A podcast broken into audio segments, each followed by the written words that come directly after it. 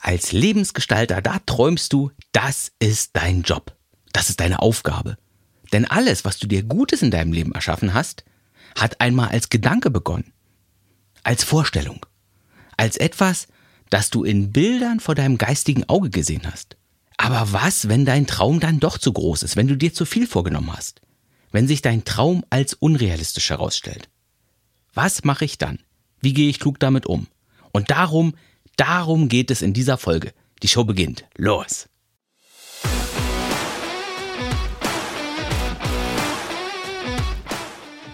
Hey, große Klasse, dass du heute wieder dabei bist in meinem Podcast Mein Leben, meine Regeln. Ja, ich bin Ralf Senftleben und ich freue mich, dass du eingeschaltet hast. Heute wollen wir uns die Frage stellen, wann ist es Zeit zum Aufgeben? Und wenn ich mich dann für das Aufgeben entschieden habe, wie beende ich mein Projekt dann bewusst und würdevoll?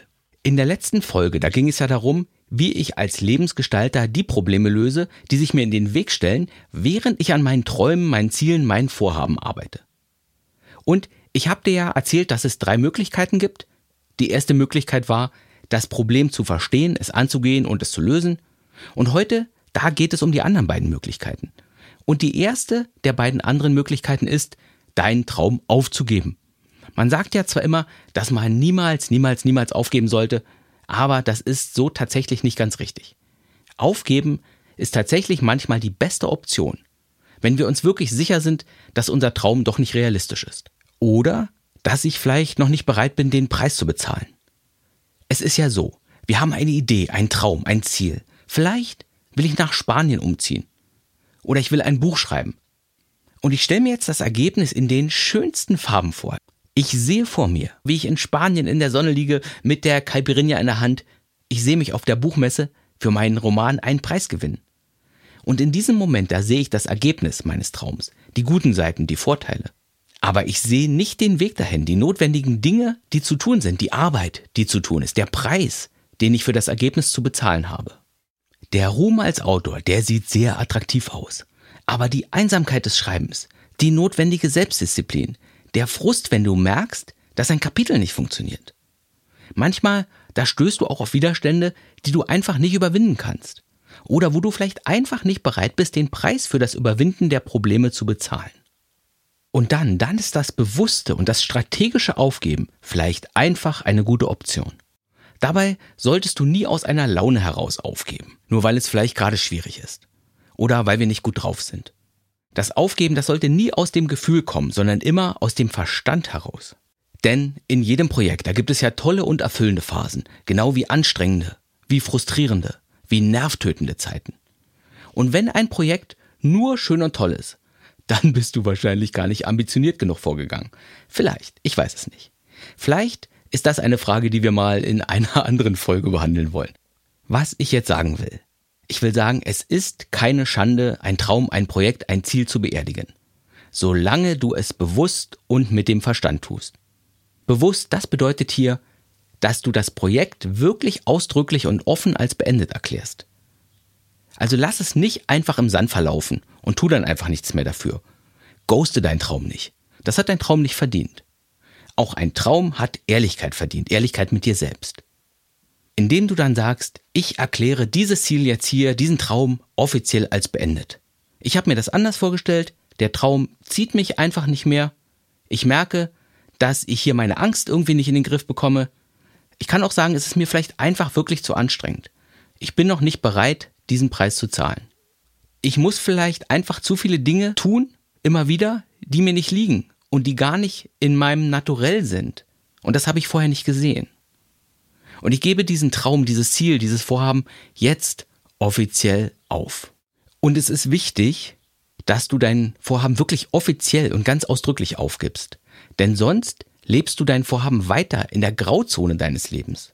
Und von dort zieht es dir weiter Energie und Aufmerksamkeit ab. Weil in dir immer noch irgendetwas denkt, ja, ich sollte das ja eigentlich noch weiter bearbeiten. Ich sollte noch weiter dranbleiben. Du wolltest doch eigentlich noch. Du hattest dir doch eigentlich vorgenommen.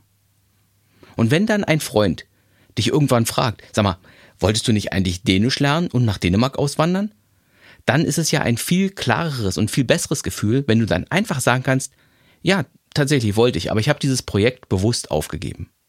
Das bewusste Aufgeben ist also immer eine echte Möglichkeit und manchmal tatsächlich nicht die schlechteste Möglichkeit, weil du damit ja auch den Weg für andere Vorhaben wieder frei machst. Und wenn du dann dein Projekt bewusst aufgegeben hast, dann musst du vielleicht erstmal ein bisschen Seelenpflege betreiben. Denn manchmal ist es ja tatsächlich nur eine Erleichterung, wenn ich sage, nee, ich will das jetzt doch nicht mehr. Dann fällt dir eine sprichwörtliche Last von den Schultern. Aber oft wirst du auch eine gewisse Wehmut spüren. Gerade wenn du den Traum nicht aufgegeben hast, weil du ihn nicht mehr willst, sondern weil du irgendwie an dem Problem gescheitert bist. Wenn du die Sache immer noch willst, aber es einfach wirklich nicht hinbekommst. Oder wenn du merkst, dass dir der Preis zu hoch ist. Oder wenn du wirklich mit ganzem Herzen versucht hast, die Geldprobleme, die Zeitprobleme und auch die Menschenprobleme auf dem Weg zu lösen, wenn du aber merkst, dass du es einfach nicht hinbekommen hast, dann bleibt dir auch so ein bisschen das Gefühl des Versagens dann bleibt zwar die Attraktivität des Traums in deinem Herzen, aber da ist dann auch das Gefühl, dass du nicht haben kannst, wovon du träumst. Und das tut weh. Das tut uns Lebensgestaltern vielleicht noch mehr weh als den anderen. Weil wir ja eigentlich daran gewöhnt sind zu bekommen, was wir uns wünschen. Und dann, dann ist es eben Zeit für ein bisschen Seelenpflege. Dann gilt es, deinen Frieden damit zu machen, dann gilt es zu akzeptieren. So lange, bis es nicht mehr so doll piekst, wenn du mit dem in Kontakt kommst, wovon du mal geträumt hast.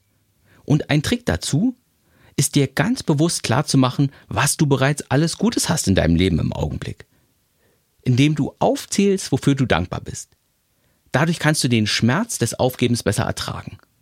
Und das hilft dir, deine Wunden schneller und gründlicher zu lecken, sodass du dich bald wieder an ein neues, anderes Projekt in deinem Leben machen kannst, sodass du deine Lebensgestalterenergie wieder in eine Richtung lenken kannst.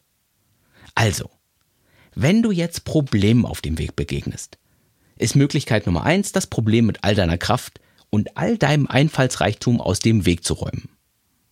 Und Möglichkeit zwei ist strategisch und bewusst aufzugeben, damit du deine Energie von dann an in einem anderen Bereich investieren kannst. Und jetzt, jetzt kommen wir noch zur Möglichkeit drei, wie du mit den großen Problemen auf dem Weg zu deinem Träumen umgehen kannst. Und hier müssen wir ein bisschen um die Ecke denken.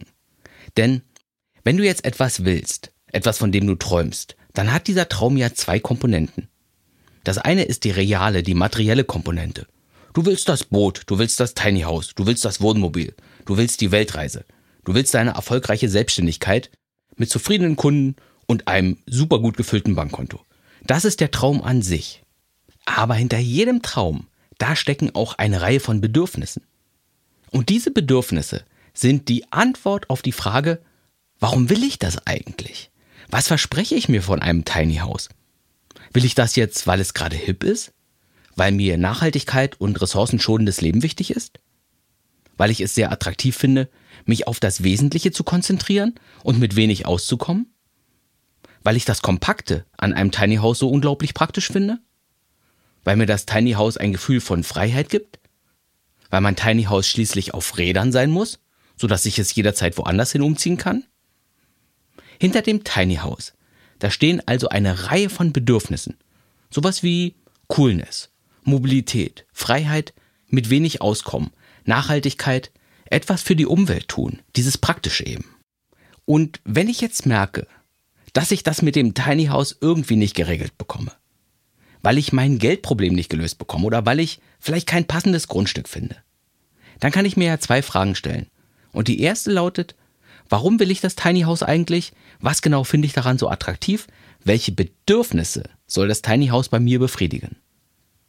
Und die zweite Frage ist, wie kann ich diese Bedürfnisse auf einem anderen Weg befriedigen? Dann suchst du also nach einer, nach einer Art Ersatzbefriedigung zu diesem Traum. Ein Ziel, das einfacher zu erreichen ist und dir aber das gleiche oder zumindest ähnliche Dinge gibt.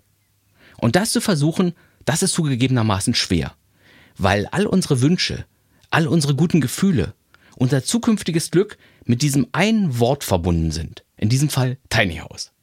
Wir haben das Gefühl, dass nur diese eine Sache uns auf diese Art glücklich machen kann. Und davon dann Abschied zu nehmen und das Objekt meiner Begierde durch etwas anderes zu ersetzen, das ist total schwierig. Das ist so, als wenn wir unglücklich in Schnucki verliebt sind und wenn uns dann jemand sagt, dann such dir doch jemand anders. Meine Schwester ist gerade Single, nimm doch die. Gefühlsbande zu einer Sache, die sind nicht so einfach zu kappen. Aber Es geht. Wir können unsere Begierde, unsere guten Gefühle, unsere Sehnsüchte umlenken, indem wir uns lange genug mit den Vorzügen der Ersatzbefriedigung beschäftigen. Ja, ich will aufs Land ziehen, aber so ein schöner urbaner Terrassengarten hat ja auch eine Menge Schönheit und Vorzüge. Und ja, ich will am liebsten ein Jahr lang um die Welt reisen, aber ein Monat im Kanu durch Schweden, das ist auch ein tolles Abenteuer. Wenn du also bei einem deiner Träume an Problemen scheiterst, wenn du da wirklich nicht weiterkommst, dann überleg dir mal, was du mit diesem Ziel, mit diesem Vorhaben, mit diesem Traum eigentlich erreichen wolltest. Was die Bedürfnisse dahinter sind. Und wie du dieses Bedürfnis dann auch anders befriedigen kannst.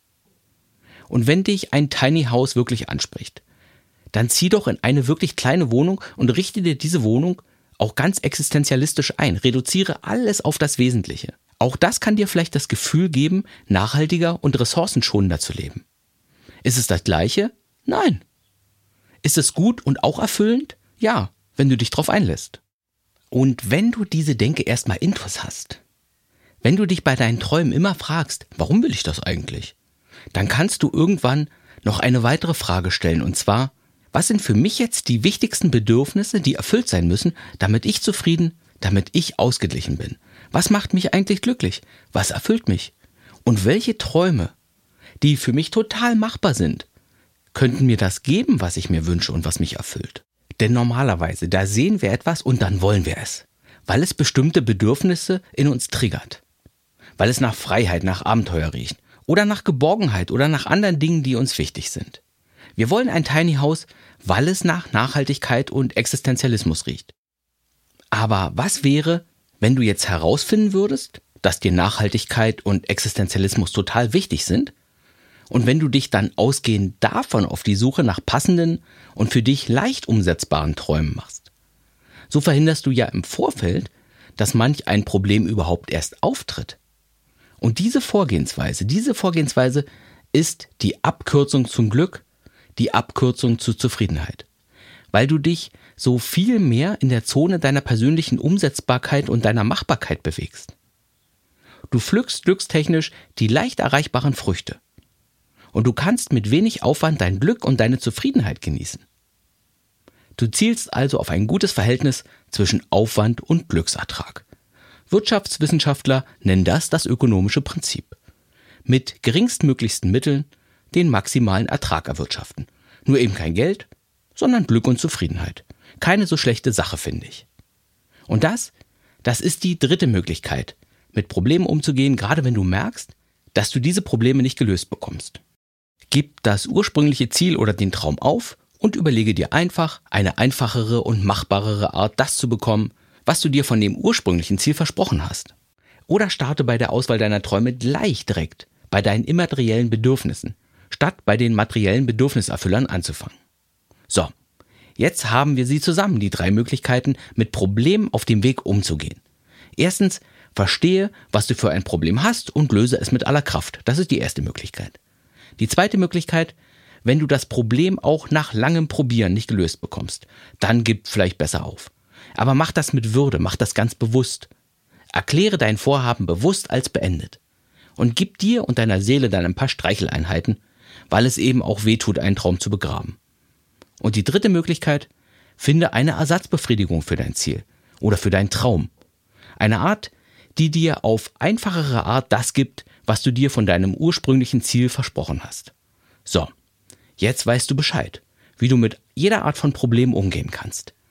Und diese drei Möglichkeiten, die sind meine Wegweiser im Navigieren durch den Problemdschungel. Und ich hoffe, dass dir diese drei Vorgehensweise auf deinem Weg weiterhelfen können. Und wenn du das jetzt hilfreich fandest, dann abonniere doch vielleicht meinen Podcast in deiner bevorzugten Podcast-App.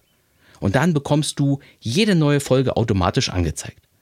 Und vielleicht schreibst du mir auch eine Bewertung. Damit würdest du mir auf jeden Fall helfen, meinen Podcast auch noch bekannter zu machen. Prima. Das war's jetzt mit dieser Folge. Ich, ich bin Ralf Senftleben und ich hoffe, ich hoffe, du bist in der nächsten Folge wieder mit dabei. Und bitte immer und an jedem Tag das Folgende beachten. Es ist dein Leben. Es sind deine Regeln.